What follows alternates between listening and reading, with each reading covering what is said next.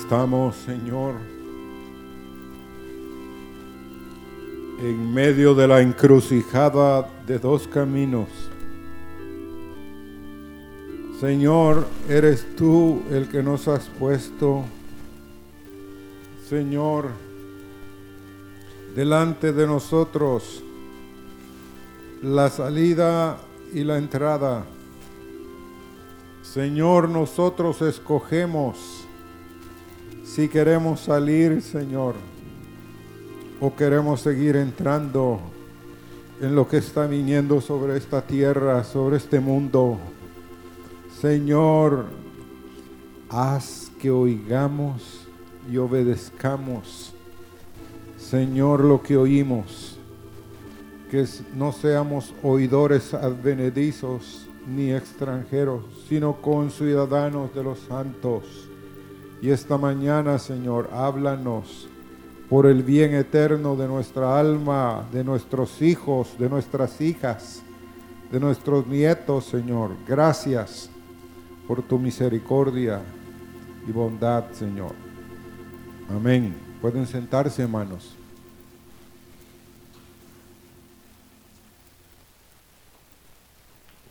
gracias. Gracias.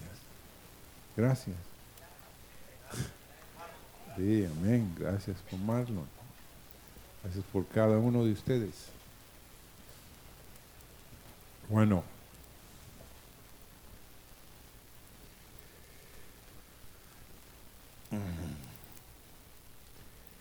¿Cuántos de aquí estuvieron el domingo cuando el hermano Neptalí compartió el último mensaje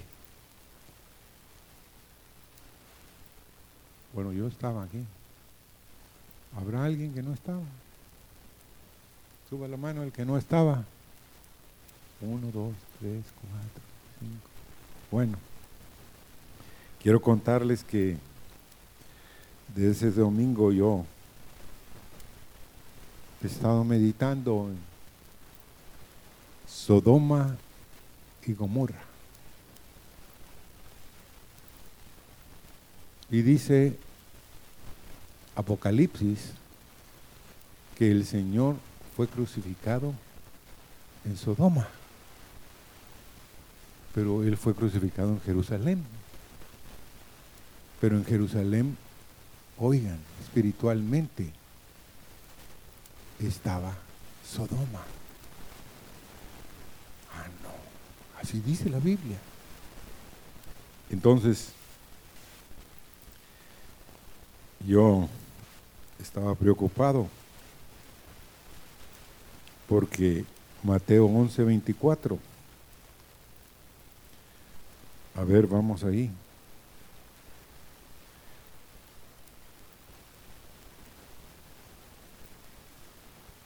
Por tanto os digo,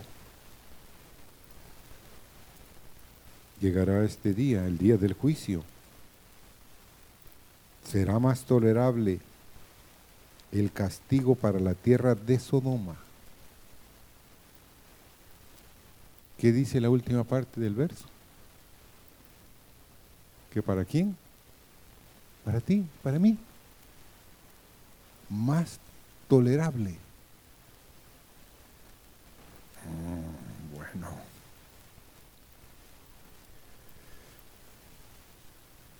Mateo 11, 22.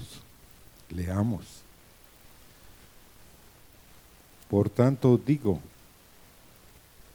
que en el día del juicio será más tolerable el castigo para Tiro y para Sidón que para vosotros.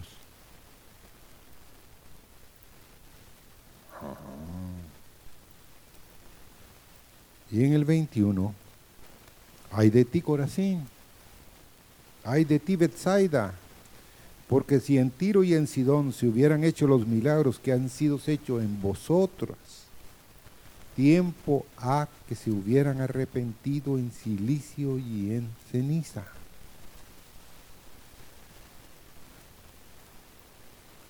Muchos de ustedes, hermanos, yo puedo estar contado, estamos menospreciando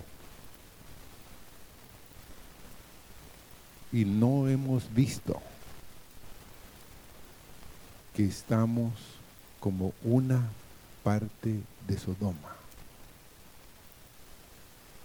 Y el juicio viene, hermanos. Yo estuve en Jerusalén y fuimos a, al Mar Muerto. Y le hicimos una pregunta al, al guía. El guía no era ni cristiano. Sí, era un poco temeroso de Dios, pero no era cristiano. Pero ¿qué pasó aquí? Porque hay tanta sal en, esta, en, este, en este lugar. ¿Por qué la gente puede flotar en esa agua? Y él me dijo, es que la historia dice que alrededor estaba Sodoma y Gomorra y que el fuego quemó, destruyó totalmente esas ciudades y todo lo que de ahí salió se depositó aquí. Ah. Dice, esta riqueza que hay aquí, dijo él, algún día le servirá a Israel. Pero es un mar muerto. Solo tiene entrada, hermanos, y no tiene salida. O sea, por alguna razón Dios hizo ese lugar así. ¿Cuántos de ustedes a veces son solo entradas? Y no sale nada de ustedes. Nunca tienen el querer compartir con alguien de cosas de la vida, hermanos, de la vida eterna. No es que yo no sé hablar, no es cierto. No conozco a ninguno de esta congregación que sea mudo, hermanos. Si hay alguien aquí mudo, pues no lo conozco, ¿me entiendes? Pero todos dicen, no, yo no sé hablar. Todos hablamos, ¿sí o no? ¿O habrá aquí alguien que Dios le haya quitado el don del habla? No, hermanos, todos podemos hablar. Entonces, es serio, porque Dios nos está advirtiendo, me está advirtiendo a mí de que más tolerable será el día del juicio. Pero no queremos hablar de esto, solo del juicio. No, queremos oír que tenemos la oportunidad de escapar de ese juicio. ¿Verdad, hermanos? ¿O no? Porque si tú supieras, como llegó a saber Lot, él fue advertido Pero Lot no quería salir a pesar de que era justo de Sodoma, hermanos. ¿Ah? Eso a mí me puso en qué pensar. Ahora habrá quienes en medio de nosotros, como lo que dijo un pastor, le dijo a la audiencia, el Antiguo Testamento no es relevante para nuestros tiempos. Ya no hay ninguna necesidad de estudiarlo, dijo él. Cuán equivocado estaba ese pastor. Porque a cuántos de ustedes les encanta leer el Antiguo Testamento? habemos, habemos unos cuantos. Hay quienes de ustedes tienen una batalla. Y es que es, es la palabra de Dios. Y hay ejemplos ahí como tales como estos, de que Israel es un tipo del cristiano. Usted es parte del Israel de Dios. Egipto. ¿Qué es Egipto? el mundo. Y, y a través del desierto de Egipto hacia Israel, eso representa, fíjense, el desarrollo de nuestra vida espiritual. Ahí podemos ver las diferentes etapas. Y si usted, creo que aquí, dentro de los estudios de correspondencia, está el viaje de Israel. Cómprelo, estúdielo. Y se va a encontrar en alguno de los lugares en donde la caminata está desarrollándose. Es un ejemplo, dice. La vida de Israel, aquellos que han alcanzado los fines de los siglos. ¿Quiénes son los que han alcanzado los fines de los siglos? Nosotros. Bueno, otra cosa es, ahí vemos que el árbol que sana las aguas de Mara es un tipo de qué? De la cruz de nuestro Señor Jesucristo, que sana cualquier agua nuestra. Otro es que es la roca, ahí está la roca, que produjo agua en el desierto. Yo siempre me he preguntado, qué poderosa es el agua, hermanos. ¿Cuántos de ustedes han visto nacimientos en rocas? Es asombroso ver cómo brota el agua en medio de la roca. Pero pueden meditar que esa roca dice que seguía a Israel. Fruto de que se quejaron que no había agua y Dios les mandó la roca de la cual se producían litros y litros y litros de agua, galones y galones de agua. Después ya no se volvieron a quejar. Ahora estaremos nosotros corriendo a la roca, hermanos. Ahí hay agua en abundancia. Bueno, vamos a Hebreos 8:5. Ahí dice,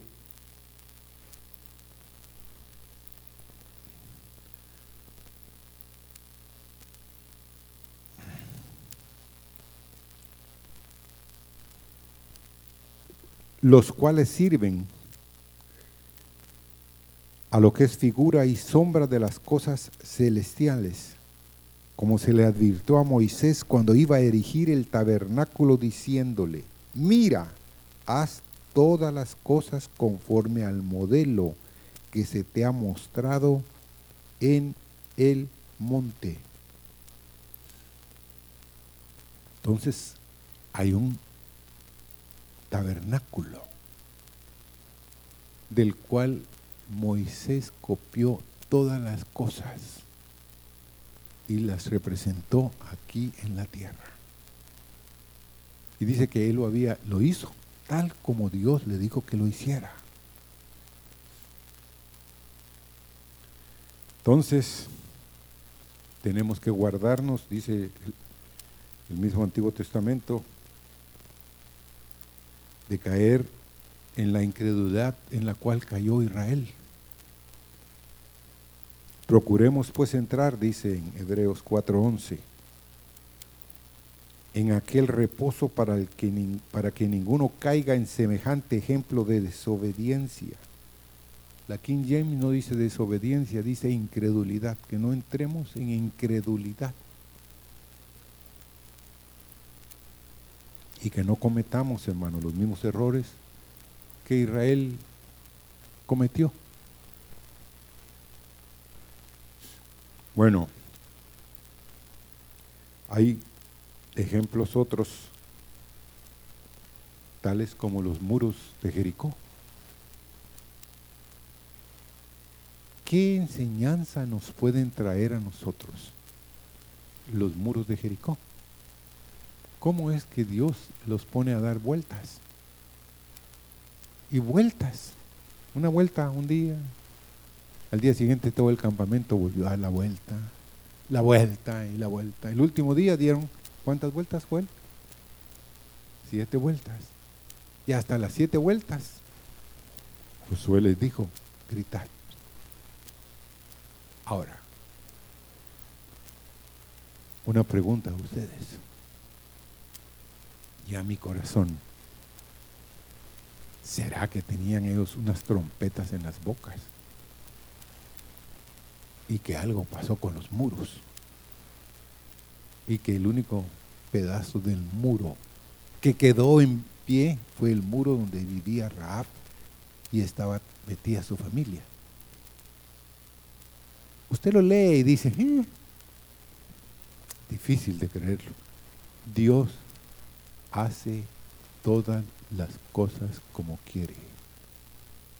Pero es una muestra de que la obediencia, hermanos, de ellos fue la que Dios mandó y sopló y borró las murallas. Pero no, no sigamos hablando de cosas físicas. Hablemos de cosas espirituales en el sentido de qué podemos aprender de la vida de Sansón. Como los ministros, los siervos, usted como cabeza del hogar puede perder la unción sobre su vida, fruto de amar otras cosas. ¿Era o no era un ungido de Dios Sansón? ¿Qué diría usted? Tenía fuerza, tenía palabras, conocía en cierto sentido que su papá y su mamá, él había venido por una revelación de Dios. ¿Ustedes creen que Manoa y su esposa no, no le contaron a Sansón de dónde había venido él? ¿Cuál era el fruto de él? ¿Qué era lo que Dios quería en su vida? Bueno, entonces hermanos, Sansón es un tipo de hombres con la unción, con la bendición de Dios, que fruto de amar a las filisteas, le sacaron sus ojos, después murió él. ¿Con quién murió? No murió entre el pueblo de Israel, murió con los filisteos. Ah, los mató, diría alguien. Sí, pero se mató él mismo. O sea, hay cosas, hermanos, de que están en la escritura para advertirnos y cuidarnos de nuestra vida. Ahora, Sodoma provee un poderoso ejemplo del odio de Dios por el pecado, hermanos.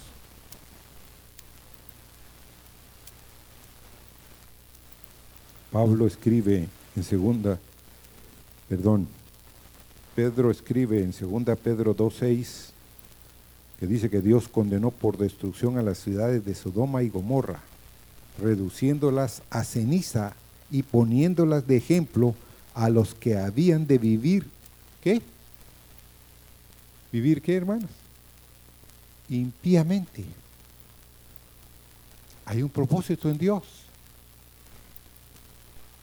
Hizo a Sodoma y es una lección para todos y cada uno de los que estamos esta mañana en este lugar. Dios no va a tener por inocente a quién? Al culpable. Ahora, podemos sacar de Sodoma muchos ejemplos. Y uno de ellos es, Dios está anhelando sacarte de Sodoma. ¿Ah? Y no solo sacarte de un lugar físico, sino sacarte de tu corazón el amor por Sodoma. Y luego ponerte en el monte. ¿Qué es el monte? De Dios, de su presencia pero hay que tomar una decisión. Uno puede estar oyendo el mensaje y no tomar ninguna decisión. Poner el vehículo en neutro. Un vehículo en neutro, ¿para dónde va, hermanos? A ver, ¿para dónde van en vehículos? A ninguna parte. No se mueve ni para allá, para adelante, ni para atrás. No, hay que tomar una decisión. Ahora, Génesis 19. Miremos la historia de, de Lot. Era sobrino de Abraham. Y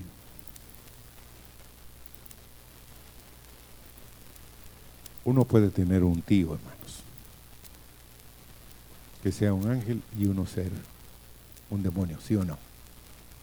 Ah, no, no, no, no se ponga así, hermano. Sí. Oigan esto. Esto me lo dijo un hijo de un pastor. Me dijo, mire, qué terrible, me dijo. Él, yo hijo de pastor, me dijo.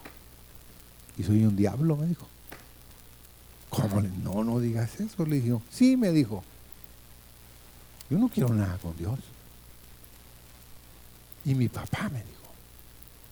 Y mi mamá. Siervos de Dios. Y míreme a mí. Y no vuelvas a repetir esto, ¿ah? porque lo que en el corazón está, ¿qué? ¿Ah? Lo que en el corazón está, ¿qué? A la boca sale. Una vez me dijo el hermano Marvin, Carlos, ¿quieres conocer a alguien? Sí, quiero conocerlo. Él el primer minuto se va a presentar. El segundo minuto va a empezar a hablar de ciertas cosas. Pero al cabo, si sabes escuchar, va a decir a los cuatro o cinco minutos qué es lo que llena su corazón. De qué está llena esa vasija. Pero te ruego, aprende a escuchar. No hables. ¿Mm? Entonces, escúchese usted. Hágase usted la prueba. Cuando está hablando, tómese tiempo. En qué momentito aflora lo que está en su corazón.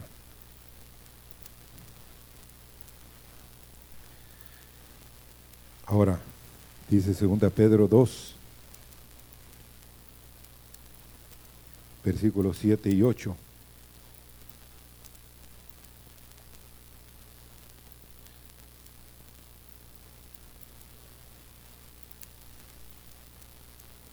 y libró, dice, al justo lo.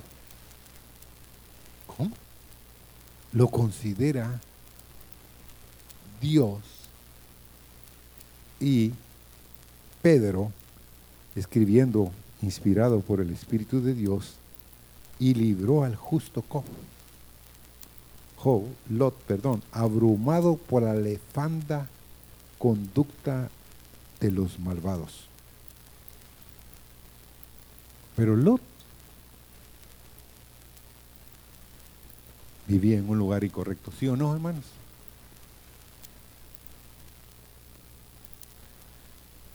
Y a veces podemos estar viviendo en un ambiente verdaderamente nocivo para la vida espiritual. Que toda la gente que nos rodea no tienen temor de Dios. Entonces tenemos que cubrirnos. Tenemos que andar siempre con la coraza de justicia. Tenemos que preparar nuestro corazón desde que vamos a entrar y cuando salgamos de ahí. Pero hoy Sodoma, hermanos, es asociada con todo lo que es malo, violento, pervertido e impío. Ahora, los pecados ahí en ese lugar se tornaron tan viles y perversos que un día Dios llegó a decir que basta. Dice Dios que el pecado de esta ciudad ha subido hasta el cielo. Ahora voy a quemar a Sodoma y quitarla de la tierra. ¿Qué quiere decir Sodoma? Quiere decir chamuscado, quemado, eso quiere decir.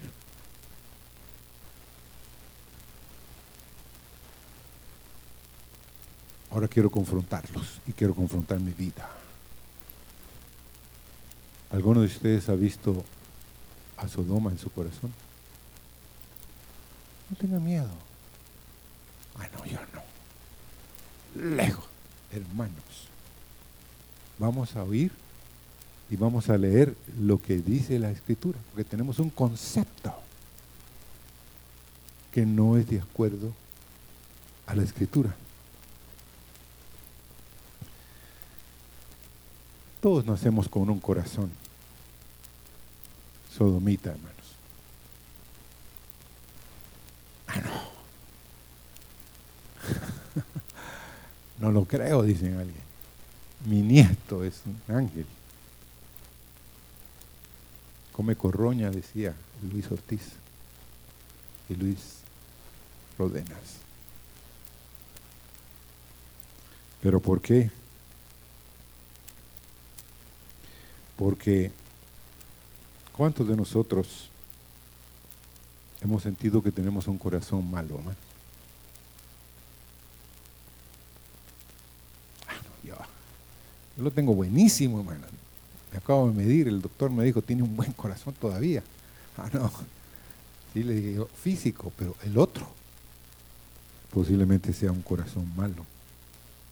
Maquinamos. Somos máquinas de iniquidad, hermano.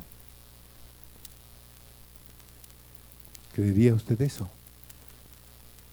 Pensamos el mal para otros. Y como Dios dijo en la profecía esta mañana, solo oí la última, que cuidáramos lo que hablamos en los secretos porque Dios lo oye.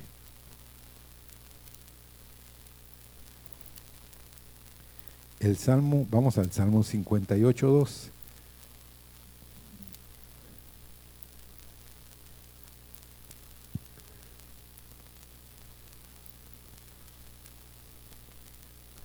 ¿Qué dice el Salmo 58, 2? Antes en el corazón maquináis iniquidades, hacéis pesar la violencia de vuestras manos. ¿En dónde? En la tierra. Proverbios 6:14, ¿qué dice?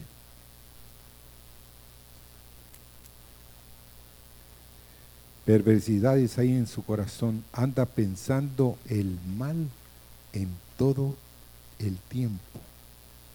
Siembra las discordias.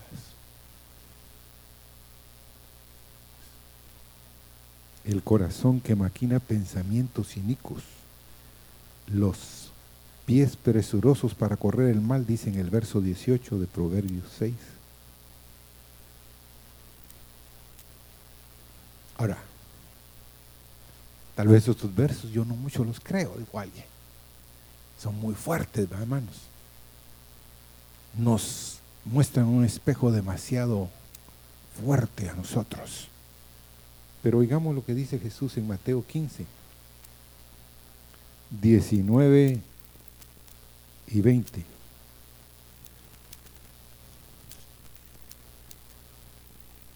Porque del corazón, ¿de dónde? Salen los malos pensamientos, los homicidios, los adulterios, las fornicaciones, los hurtos, los falsos testimonios, las blasfemias. Estas cosas son las que contaminan al hombre, pero el comer con las manos sin lavar no contaminan al hombre. Pero ¿de dónde salen, hermanos? Del corazón. ¿Qué es lo que sale del corazón? Los homicidios, los malos pensamientos, los adulterios, las fornicaciones, los hurtos, los falsos testimonios, las blasfemias. Bueno, esto lo dijo Jesús. Bueno, ya la cosa se puso más difícil. Ahora, Dios quiere darte a ti, como le dio a Lot, que saliera de Sodoma. Hay quienes de ustedes, hermanos, y yo soy testigo que Dios los ha librado. Y los va a librar más tiempo. Pero como en el caso de, de Lot. En Génesis 14, pues vino un ejército muy grande y invadieron a Sodoma y dice en los versos de Génesis 14 y 12, ustedes lo pueden leer ahí, se llevaron cautivos, saquearon las ciudades, llevaron a la gente cautiva, a Lot y su familia, y se llevaron todos los bienes, dejaron, como dicen en Guatemala, pelada la ciudad. Y cuando Abraham supo, ¿cuántos de ustedes, siendo Abrahames, saldrían a pelear por un lot? ¿Mm? ¿Habrá uno aquí, hermanos, que quiera morir por un lot? Si yo soy el lot, dijo alguien más. Cambiadme la receta, dijo el famoso oyendo a Garrida, autor de la Inglaterra. Todo mundo al oírlo le decía, eres el más feliz, el más grande hombre sobre la tierra. Y Garrida concurrió donde el doctor y le empezó a decir que sus males no tenían remedio. Y el médico le dijo, bueno, mire, la receta suya es vaya y oiga Garrit. Él le dijo, yo soy Garrit. ¿Mm? Tremendo, ¿va? Entonces, hermanos, no queremos morir por los malos. No queremos morir por lo malo que somos. No queremos morir por nosotros mismos nos aferramos a la vida inicua e de maldad que hay en nosotros. Yo estoy aterrado, hermano. Yo no creí que, fue, que era tan malo como soy, pero Dios está hoy, miren, y ha estado todas estas dos semanas tratando de mostrarme que no soy lo bueno que yo he creído que soy. Que el único bueno, ¿quién es? Él. Amén. Él es el único bueno, hermanos. No hay ninguno bueno, dijo, sino solo quién? Dios. ¿Y quién es Dios? Es Él. Entonces, vino Abraham y armó a sus siervos y providencialmente venció a esos cinco reyes enemigos, recuperó todo, recuperó los bienes, a Lot y sus parientes, sus bienes y las mujeres y las demás gentes en el verso 16 de Génesis 14. Yo se hubiera visto al tío y ya no tenía bienes. Óiganlo bien. Todo se lo habían llevado esos reyes. Lot regresó como un judío errante, como un hombre sin bienes, solo su familia. Entonces era la oportunidad de volver bajo la tutela del el mensaje de los mensajes que le había dado Abraham. Pero Lot, ¿dónde se quedó, hermano? En Sodoma.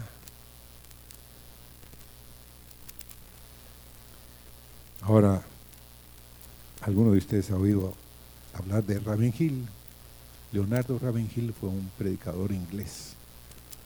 La pluma de ese Leonardo Ravenhill es una pluma filuda, una espada filuda. Lo parte a uno. Se los recomiendo. Dice, ¿por qué no viene el avivamiento? Es uno de los libros de él. Pero él escribe que Sodoma no tenía escrituras pero tenía uno de los sermones más gloriosos predicados a la humanidad. Era Abraham mismo. Era un hombre piadoso y recto. Porque oigan, hermanos,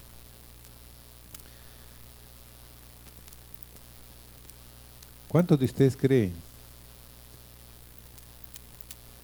que Abraham recibió ciertas cosas que en esa época no se habían recibido? tales como dar el diezmo a Melquisedec. el primero que dio el diezmo fue Abraham. Pero ¿quién le dijo a Abraham si la ley no había sido escrita? ¿Dónde aprendió Abraham que tenía que pagar los diezmos? Dios mismo le dijo. Y lo glorioso es de que este padre Abraham caminaba muy humildemente ante el Señor. No quiso aceptar ninguna recompensa por haber libertado a los reyes de Sodoma y de Gomorra y a Lot. No quiso aceptar nada. Porque el rey de, Sodoma le dijo, bueno, ok, déjame las gentes, quédate con los bienes. Porque ni modo, ¿quién era el que había conquistado? Era Abraham. Pero él dijo, no, no, no. Yo no, digo, yo no quiero que tú digas, yo enriquecí a Abraham. O sea que ni una correa de mi zapato voy a quitarte a ti. Más que lo que Escol, el otro hombre que habían salido conmigo, ellos sí van a tomar su parte.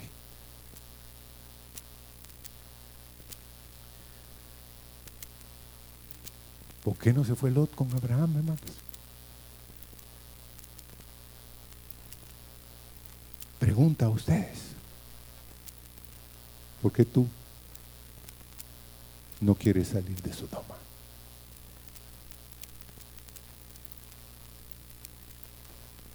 Sodoma tiene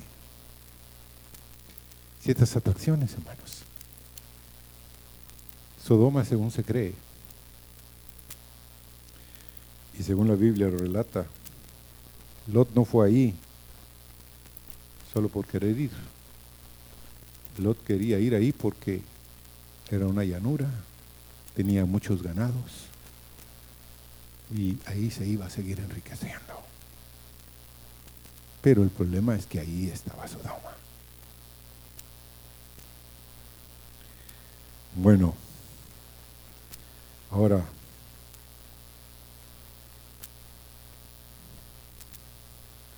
ningún predicador,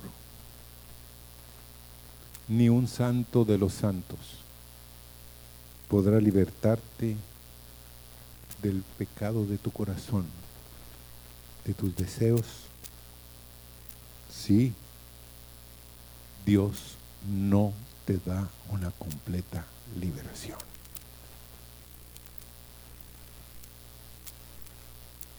Hermanos, yo lloré diciéndole al Señor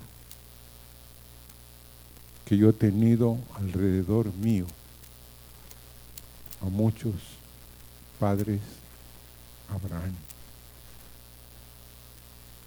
y he seguido yo en mi carrera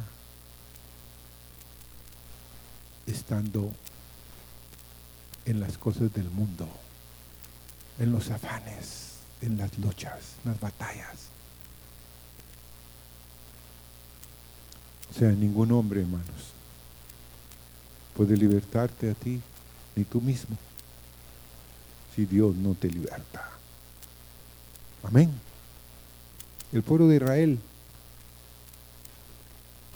llegaron a ser más poderosos que Egipto porque se había multiplicado.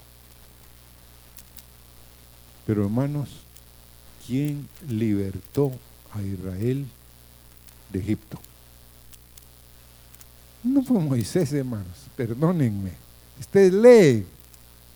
Abraham dijo que no sabía ni hablar, a pesar de que la Biblia dice que era poderoso en palabras pero Aarón fuera, era su portavoz. Pero ninguno de ellos tenía autoridad y poder. Los mismos hombres de Israel no querían salir, hermanos. Le dijeron después de que ya habían salido, mejor nos volvemos a Egipto. Imagínense, hermanos, después de haber sido salido providencialmente por diez plagas. Así es el corazón nuestro. Pero Dios los sacó porque Dios quería sacarlos. Amén. Dios es el único que puede sacarte a ti y a mí de donde estamos metidos. Amén. Entonces yo veo a Lot como un tipo del creyente del Antiguo Testamento, hermanos. Es un cristiano hoy esforzado. Recibió por fe la justicia imputada a través de Cristo. Pero su alma es molestada muchas veces por el pecado, por su propio corazón. Muchos aquí ustedes aman al Señor, pero tienen una lucha desenfrenada con malos pensamientos. La palabra de Dios dice que nos despojemos de todo peso del pecado que te, que te asedia. Y hermanos, ¿cuál va a ser la paga del pecado? La muerte. O sea, no es solo suficiente algún día haber hecho una confesión de labios, sino seguir caminando y salir del pecado. Porque la ley continúa demandando obediencia, hermanos. Porque ¿qué es lo que te grita el enemigo cuando vuelves a caer en el fango? ¿Qué es lo que viene el enemigo a decirte? Culpable. Eres un reo no hay nada bueno en ti. Y hay muchos de ustedes que le dicen, no, no es cierto, yo soy bueno. Soy malo, le tenemos que decir. No hay ningún bien en mí más que en Él. Amén. Ahora, Pablo dijo en Hechos 15:10, leamos ese verso.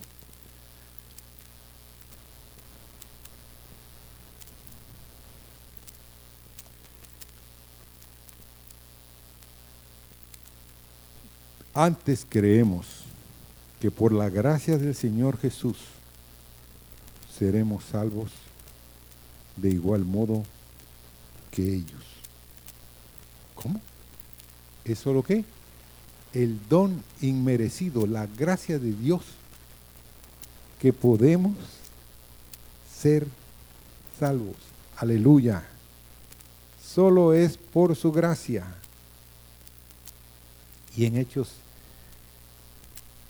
15.10 también dice Pablo, ahora pues, ¿por qué tentáis a Dios poniendo sobre la cerviz de los discípulos un yugo que nuestros padres ni nosotros hemos podido llevar? ¿Qué está hablando Pablo? Que la obediencia a la ley no produce cristianos, que es lo que dice el verso siguiente que les leí. Antes creemos que es por la gracia del Señor Jesús seremos salvos. Amén. Vino la gracia, el favor de Dios y te salvó, me salvó. Bueno, pero aunque ustedes no lo crean, a Israel le tomó muchos años, muchos años, hermanos que Egipto saliera de, sus corazones. Vamos a leer Zacarías, capítulo 2. Zacarías 2.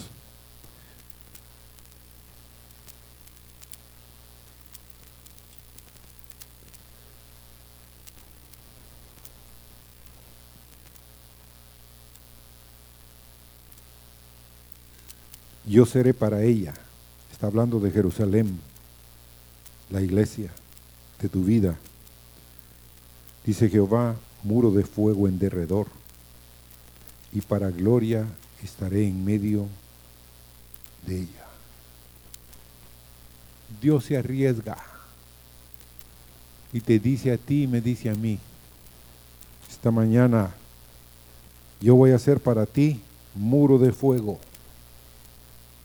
Nada te va a tocar y para gloria estaré en medio de ti, de ella. Está hablando de hombres y de mujeres de Jerusalén. Y hermanos, creámoslo. Porque hay quienes de ustedes se levantan y le dicen a la esposa, mira, hoy voy a ser diferente. Ya vas a ver. Hoy sí. Hoy te vas a enfrentar a otro hombre. Pero al final del día, la esposa sale con el tambor batiente diciendo, no es cierto, no es cierto. O como una joven vivía con nosotros y siempre se levantaba y decía, hoy en la mañana ya conquisté, hoy seré diferente, ya van a ver. Pero en la tarde cuando llegaba, hermanos, la pregunta nuestra era, ¿cómo te fue? Volví a caer en el mismo problema. Sigo siendo la misma. Ahora, este es el día, dirán algunos. Voy a encontrar el poder y la fuerza de voluntad para romper estas cadenas. Con solo un poquito más de esfuerzo yo voy a ser libre. ¿Cuántos en las cárceles estarán diciendo eso, hermanos? Como aquella joven que el Señor le permitió ir al infierno. Y había una mujer ahí en el infierno, hermanos, que empezó a decir de memoria, él se ve, de memoria. Y el Señor estaba escuchándola. Y le dijo ella al final, dame otra, otra, otra oportunidad. Quiero salir de aquí. Ya no aguanto este fuego. Señor, Señor, y entonces la cristiana le dijo, Señor, es un talento, es una bendición, ¿no oíste? No, no salió de su corazón, salió de su boca, de su cerebro. No tenía en su corazón esa palabra. Hija, en la tierra estuviste, sentada a mis pies, pero no te arrepentías no corrías a mí, creías que tú te podías salvar. Y hermanos, tenemos que reconocer como un joven se estaba ahogando en el mar. Y la gente vio al salvavidas ahí y lo instó. Tírese, ya. Pasaban los minutos y el hombre no se tiraba. Y la gente ya estaba indignada con el famoso salvavidas, gritándole, no, no, ya. Cuando el otro ya verdaderamente se estaba ahogando, pues, se tiró, lo rescató. Toda la turba le caía encima. ¿Por qué no se lanzó antes? Dijo ella, dijo la persona esa. Si yo hubiera hecho caso y me hubiera lanzado cuando ustedes me dijeron, me hubiera ahogado yo y, me, y se hubiera ahogado él. ¿Cómo? y no iba a ir a salvarlo. No, él se iba a abrazar a mí. Y yo no puedo nadar si alguien se abraza fuertemente a mí. Ah, hasta que ya no tenía fuerzas para pelear más, yo pude ir y agarrarlo del brazo y sacarlo.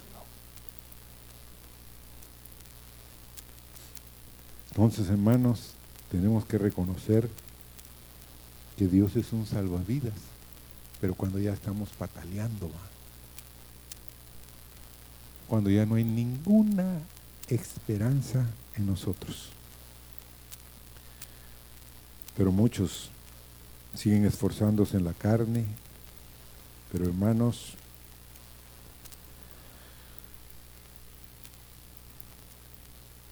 Dios quiere libertarnos por su misericordia.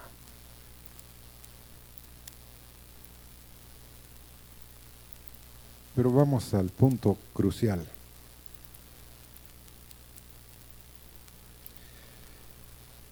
Señor, esta mañana que nuestra petición de nuestros corazones sea, no soy humilde, no soy modesto, no soy lo que siempre yo he pensado que he sido, sino yo soy muy arrogante, Señor, soy muy seguro, pero comprendo, Señor, que es solo tu misericordia y amor y, gracia que puede libertarnos. Amén. Pero digamos tres cosas que tenemos que hacer para poder ser libertados de Sodoma. Una es, debemos de tomar a Dios y a su palabra en serio. Dios te va a hablar en su palabra si tú eres fiel en leerla.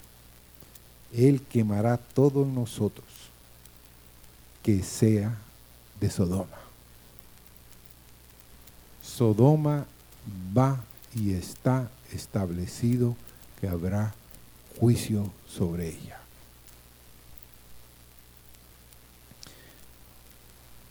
Génesis 18, 20 dice, el clamor contra Sodoma y Gomorra se aumenta más y más, y su pecado se ha agravado en extremo.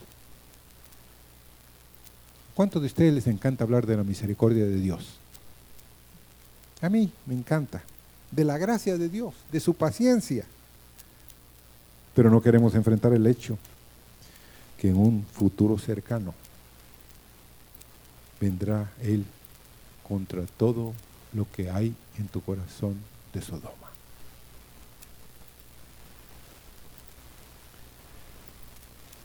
Por ejemplo, Dios le reveló a Moisés en Éxodo 34, 6 y 7. Pasando Jehová por delante de él, proclamó Jehová, Jehová fuerte, misericordioso y piadoso, tardo para la ida y grande en misericordia y verdad, que guarda misericordia a millares, que perdona la iniquidad, la rebelión y el pecado. Pero ¿qué dice en el siguiente verso? El verso 7 de Éxodo 34. El Señor estaba diciendo, leamos ese. ¿Qué dice en el 34.5?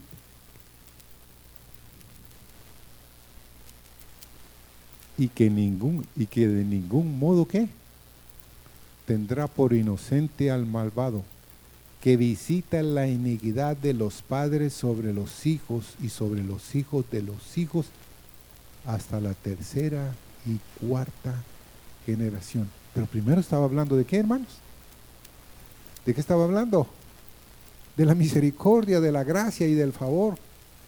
Pero de pronto parece ser que el escritor todavía tenía tinta en la pluma y siguió escribiendo que ningún modo tendrá por inocente al malvado que visitará la iniquidad de los padres sobre los hijos.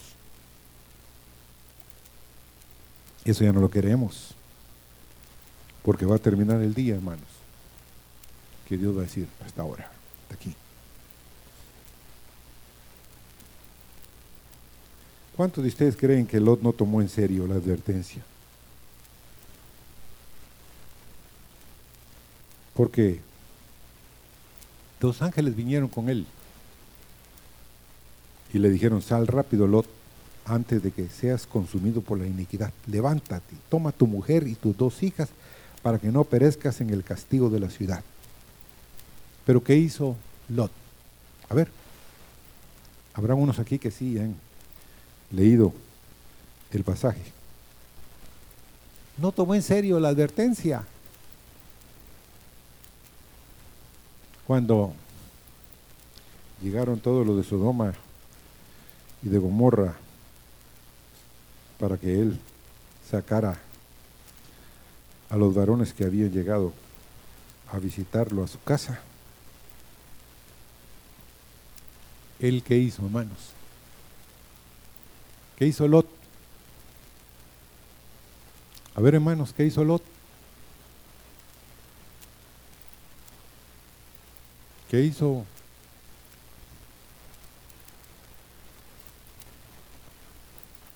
¿Qué fue lo que hizo Lot en la advertencia de los ángeles?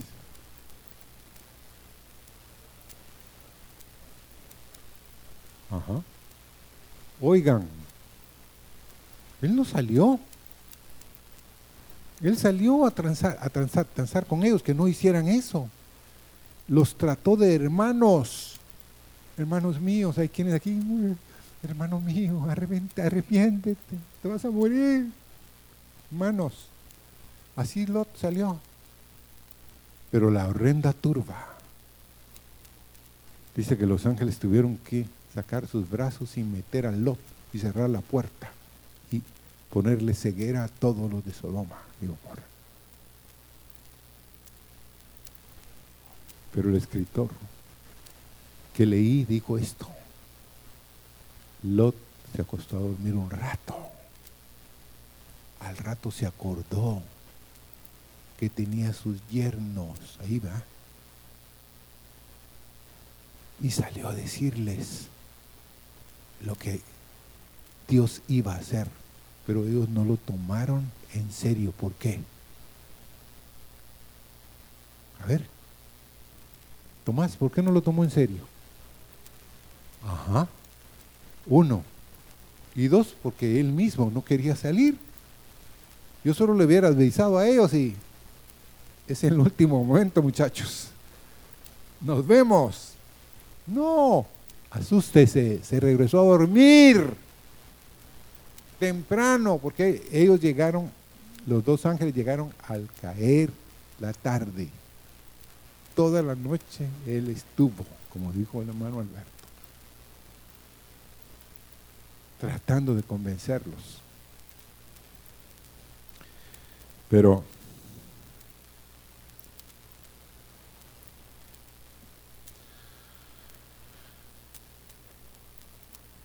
¿Cuántos de aquí esta mañana van a creer en los ultimátum de Dios?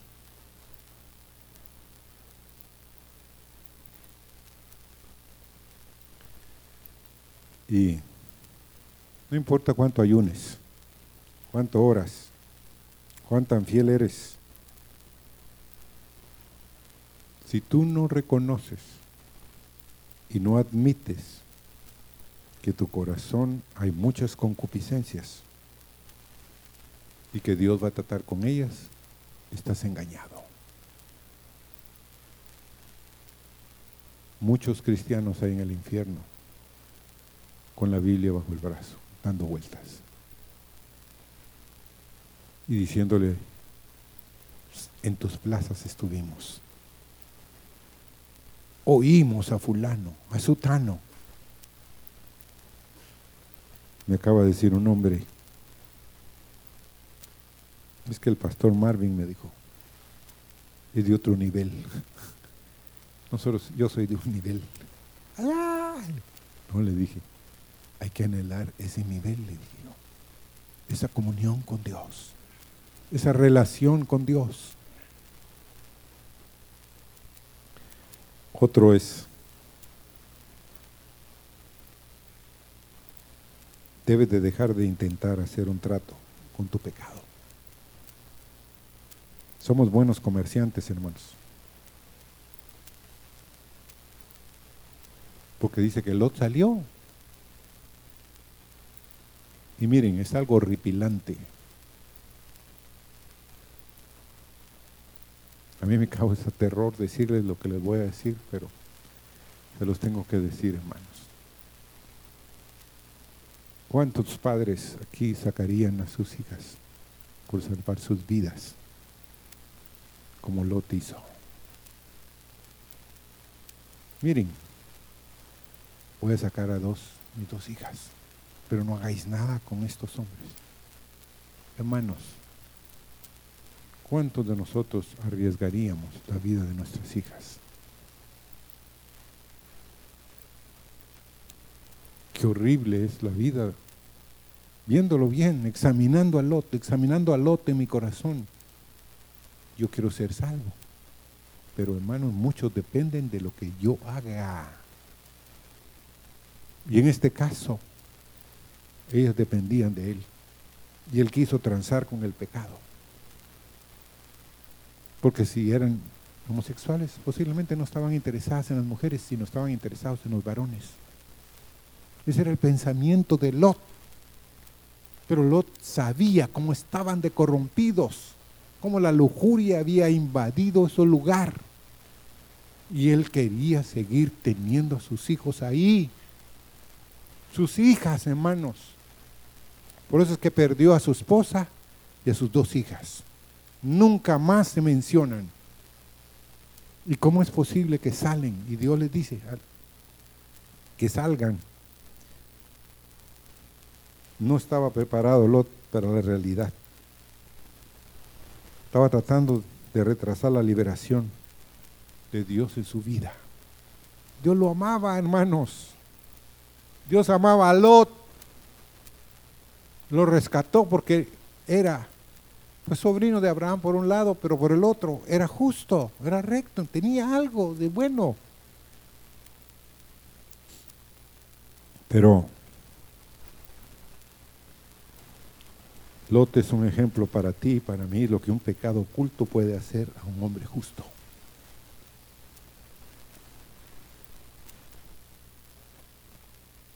Estaba engañado, hermanos. Su pecado y tener posesiones por salvar su imagen, estaba arriesgando a su familia.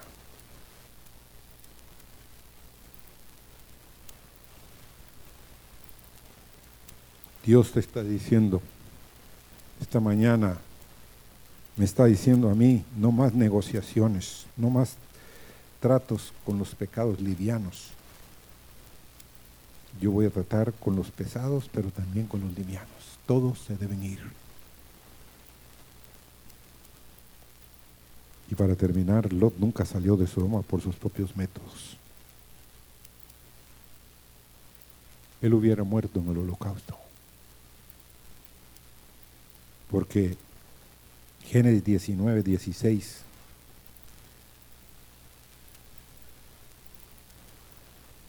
Y deteniéndose él, los varones asieron de su mano y de la mano de su mujer y de las manos de sus dos hijas, según las misericordias de Jehová para con él, lo sacaron y lo pusieron fuera de la ciudad. Qué misericordia, qué gracia tan infinita. Hoy, esta mañana, el Señor quiere agarrarte a ti, agarrar a tus hijos, a tus hijas, a ti mismo y sacarte de Sodoma. Pero, hermanos, por alguna razón, todos sabemos de que la esposa de Lot, pues nos cuesta reconocerlo, no estaba sujeta Porque recibieron una advertencia de no volver hacia atrás, de no volver, sino salir al monte. Y esta mujer uno se volvió una estatua de sal. Y lo otro es las hijas hermanos. El espíritu de Sodoma había caído sobre sus vidas.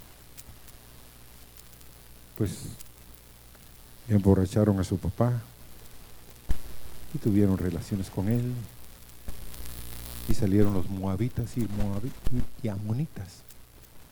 Y cuando uno lee que no van a entrar ni en la quinta ni en la sexta generación los moabitas, uno dice, Señor, qué juicio. Pero es un mensaje para ti, para mí. Y hermanos, quiero terminar esta mañana.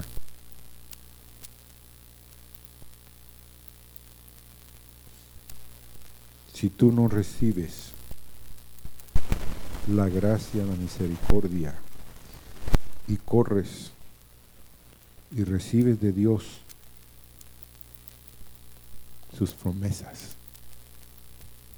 que no te puedes tú salvar, sino Él es el único que puede rescatarte de la Sodoma y Gomorra que hay en nuestras vidas. Señor, yo estoy de acuerdo contigo. Yo reconozco mi pecado, mi falta. Señor, muchas veces el compromiso que he hecho, Señor, no ha llegado ni al techo.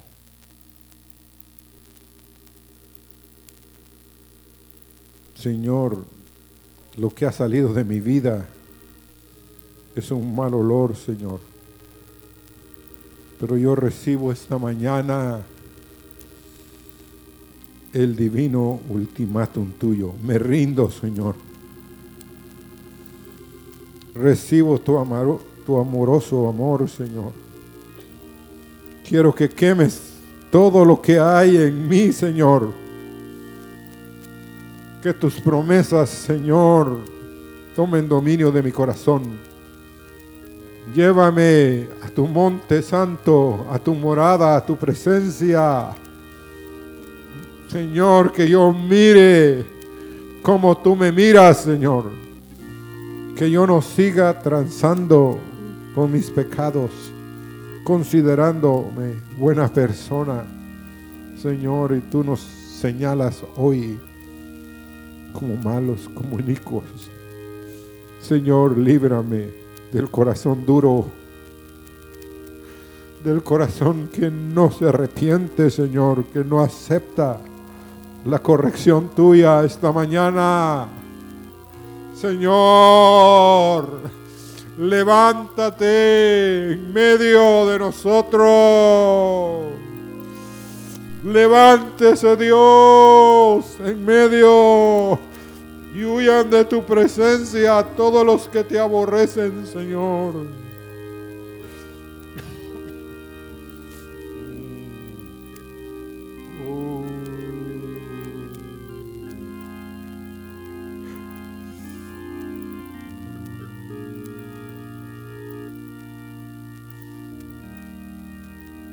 Pónganse de pie.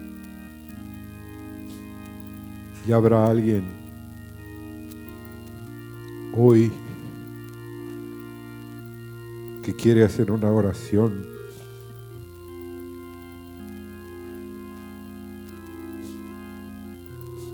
Que quieres conocer el gozo, la plenitud de Cristo.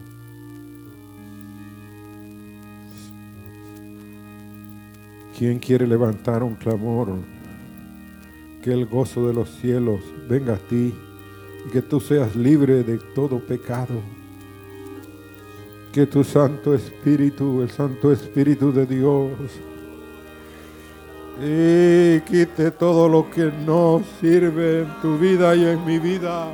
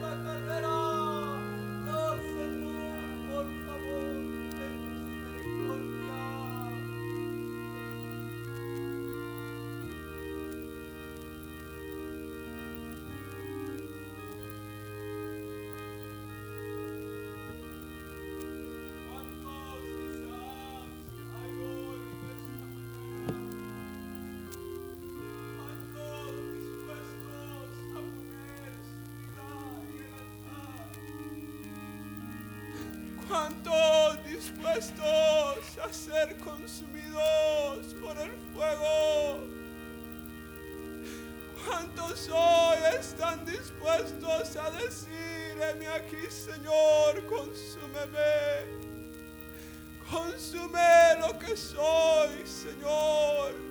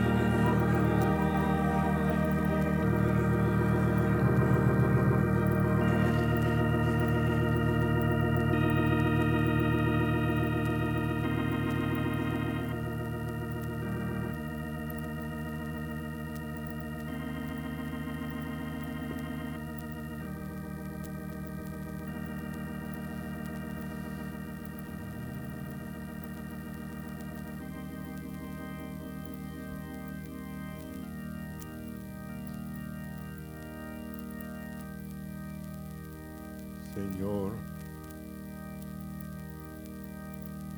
escucha el clamor del corazón débil, del corazón que no tiene fuerza, que está cansado de estar peleando con sus iniquidades, con sus batallas. Señor, ven como libertador, ven como el único salvador. Señor, te entregamos esta mañana nuestras vidas para que sean un olor fragante delante de ti. Gracias, Señor.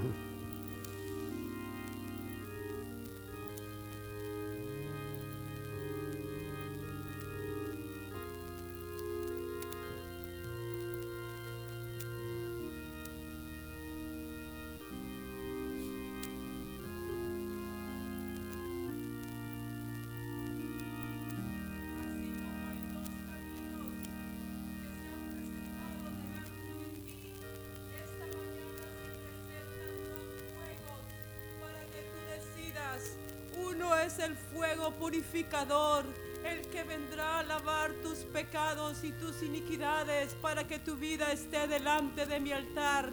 Y el otro, el otro es el fuego eterno. Decide pues cuál seguirás.